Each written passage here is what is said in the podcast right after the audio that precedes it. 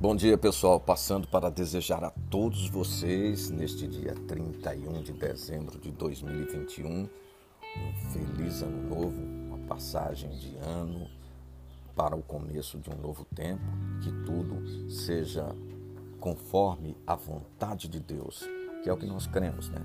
Para que nós que cremos na vontade de Deus, tudo está sob o controle dele e aqueles que o amam estão sob a sua proteção. Então, quero desejar que 2021 seja para você um ano de muita fé, de muita graça e de muita esperança.